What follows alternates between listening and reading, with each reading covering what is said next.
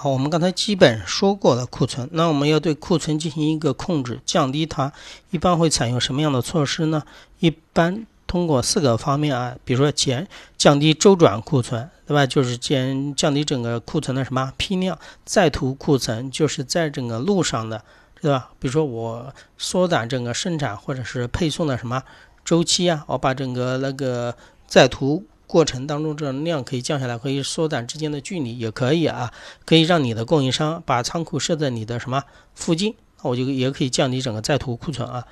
第三个就是降低调节库存。什么是降低调节库存呢？前面我很多次举的这个例子啊，空调对吧？生产空调的夏天需求量大。呃，对吧？但是你一年四季都在生产，那比如说你秋天、冬天你生产出来的库存存放到那里，那个就是调节库存。你要想降低调节库存怎么办呢？那你就是要做促销，使生产和需求尽可能的达到一个什么吻合啊？最后一个就是降低安全库存，安全库存，安全安全库存，就是为了以备不时之需的。对吧？那你要想做到以备不时之需的话，这个库存的话你量你想要把它降低的话，那你要尽可能的缩短你的订货时间。为什么？因为如果你感觉到啊，你订货时间很长，你现在突然要货的话，对方送不过来，那你肯定这个安全库存就比较高啊。